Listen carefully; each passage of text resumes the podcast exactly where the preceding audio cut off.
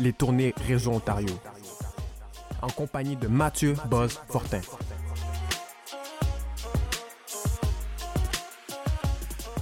Kelly Bado, merci beaucoup d'avoir accepté ce rendez-vous pour cette balado Réseau Ontario. Merci Mathieu. Mais d'où vient cette étincelle musicale dans toi, là, de, plus jeune que tu peux te souvenir? Qu'est-ce qui, a, qu'est-ce qui a déclenché tout ça? Euh, ma mère, euh, elle faisait partie de la chorale, ma grand-mère, puis je pense aussi mon arrière-grand-mère. Donc, ma mère, s'est dit quand on était plus petit que ça serait intéressant qu'on, qu'elle nous mette à la chorale.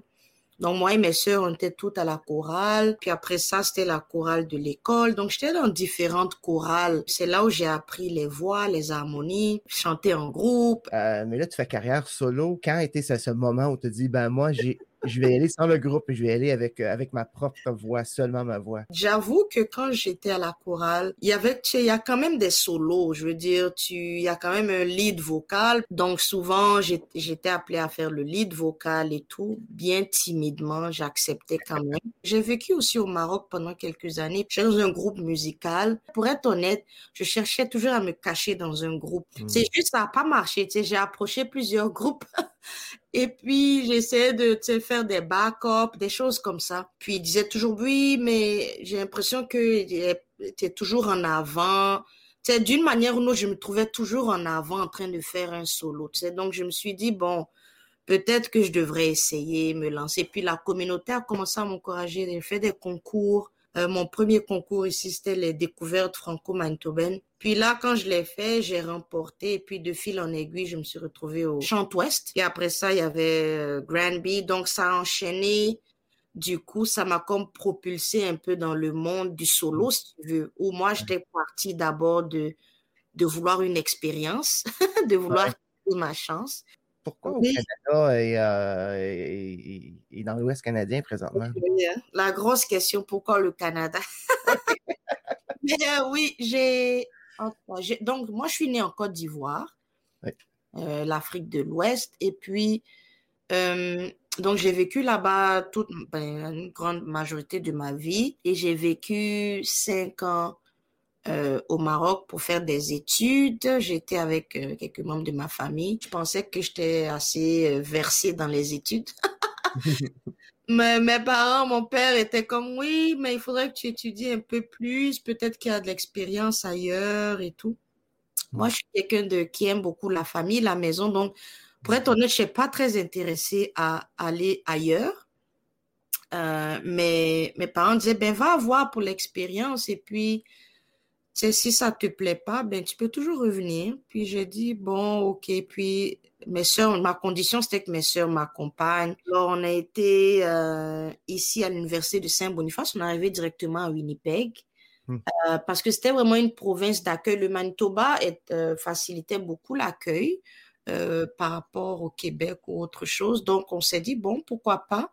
Et il y a une communauté francophone. Donc, ça, c'était important aussi pour, pour nous. Je parlais l'anglais, mais quand même, c'était important pour mon, faciliter mon intégration d'être dans une communauté francophone. Tu t'es même retrouvé à la télé, à la télé euh, je veux dire québécoise, mais francophone au Canada, à, La Voix. Tu as été vu par des millions de francophones. Qu'est-ce qui se passe dans ta tête quand tu fais le, constat de tout ça? L'impression que j'avais, c'était qu'est-ce qui va être la prochaine étape?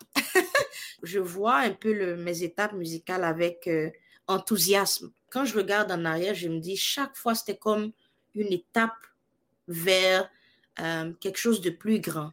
Est-ce que c'était arrivé des choses comme ça où il y a des gens, euh, au-delà de, tes attentes, sont venus te dire des choses qui ont, qui ont un grand impact dans ta vie? Je pense que j'en reçois souvent. Donc, c'est difficile de, de nommer, mais euh, j'avoue que le, la note de Paul McCartney, Sir Paul McCartney, parce que je me suis dit, c'est ce genre de personne, c'est attends, attends, juste. Paul McCartney t'a écrit? oui, c'est quand on avait fait la voix. Oui, vous avez fait euh, une chanson de Paul McCartney? Fait la voix, Paul McCartney a, fait un commentaire. Wow. Parce que je sais pas comment ça s'est fait, mais soit disant que son équipe lui a montré le l'interprétation et il a il a fait un commentaire puis j'étais comme cette personne c'est quelqu'un comme lui ils n'ont pas le temps. Il y a des centaines de covers que les gens font de tous les jours. Donc, pour moi, hmm. qu'il ait, qu'il ait pris, c'est qu'il ait même donné une phrase, puis il a dit Waouh, c'est fabuleux, j'adore, j'ai vraiment adoré vos voix, super. Ah. Juste ça, moi, ça m'a fait comme Oh. Ah oui.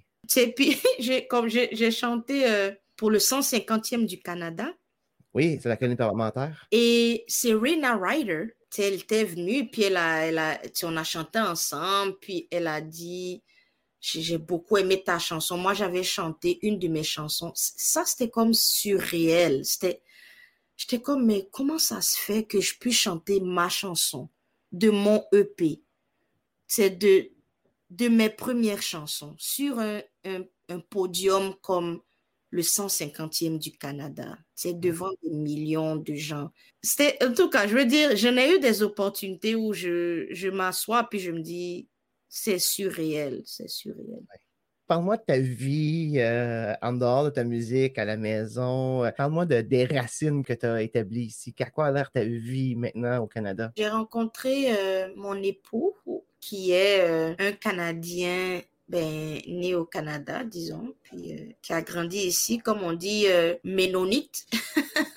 Donc, malgré tout ce que j'avais accompli, je, je pensais retourner dans mon pays quand même. Je commençais à faire mes plans, puis à, à rentrer. Nous avons une, grosse ferme familiale. Mon, mon père, il, il, travaille, mais aussi il est propriétaire d'une, d'une ferme. Pour moi, c'était quelque chose que, qui m'intéressait à faire, travailler avec mon père. Et juste au moment où j'ai voulu partir, ben, j'ai rencontré J'ai rencontré mon mari, euh, Jérémy, maintenant mon mari. Puis lui, il était tout stressé parce que je lui avais dit, quand on s'est rencontrés, que ben, moi, j'étais dans transition de partir. Donc, lui, il a travaillé fort pour que ça n'arrive pas.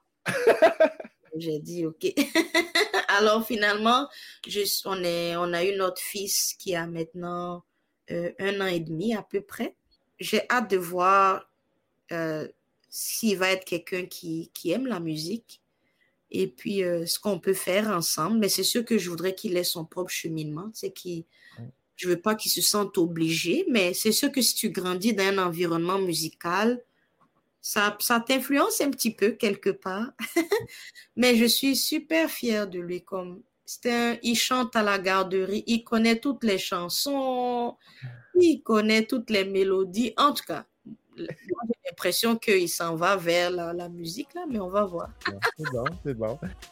Kelly Bado, merci, merci beaucoup d'avoir partagé cette tranche de vie avec nous. J'ai appris à te connaître et je suis très attaché euh, à ta personnalité en ce moment. Merci beaucoup d'avoir été là. J'ai vraiment hâte euh, de faire cette tournée virtuelle et je pense que les gens vont découvrir ma musique et j'espère qu'ils vont l'aimer comme toi. Et euh, c'est ça, j'espère être aussi en présentiel un jour, quand ça sera possible, qu'on soit tous sur scène euh, comme, comme avant. Ben moi, je ne serai pas sur scène, je serai dans la foule et euh, j'écouterai avec le cœur grand ouvert. Merci, Kelly.